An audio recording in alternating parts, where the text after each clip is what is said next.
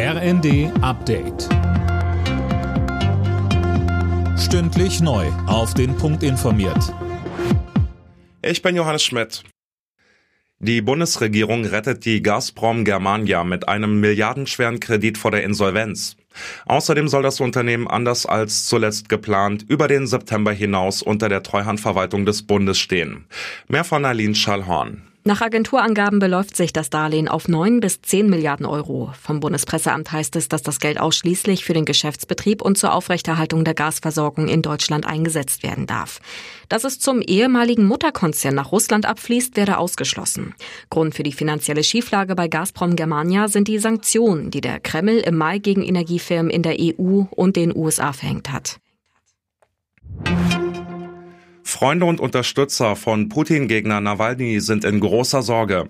Seiner Sprecherin zufolge ist unklar, wo sich der inhaftierte Nawalny befindet.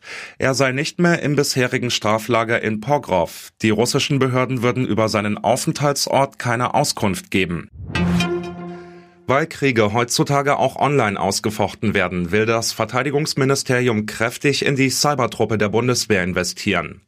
20 Milliarden aus den beschlossenen Sondervermögen sind für diese Einheit und die digitale Ausstattung der Bundeswehr vorgesehen. Das hat Verteidigungsministerin Lambrecht bei einem Besuch der Cybertruppe in Rheinbach angekündigt. Das bedeutet Digitalisierung, das bedeutet Funkgeräte, das bedeutet Austausch. Aber es bedeutet eben auch, dass wir genau für diesen Bereich auch uns aufstellen müssen, weil die Angriffe in diesem Bereich zunehmen. Das erleben wir jeden Tag. Und deswegen ist es gut, dass wir da entsprechend agieren können. Die deutsche Fußballnationalmannschaft hat ihre Sieglosserie in der Nations League fulminant beendet. Zu Hause in Mönchengladbach gewann die DFB 11 mit 5 zu 2 gegen Italien.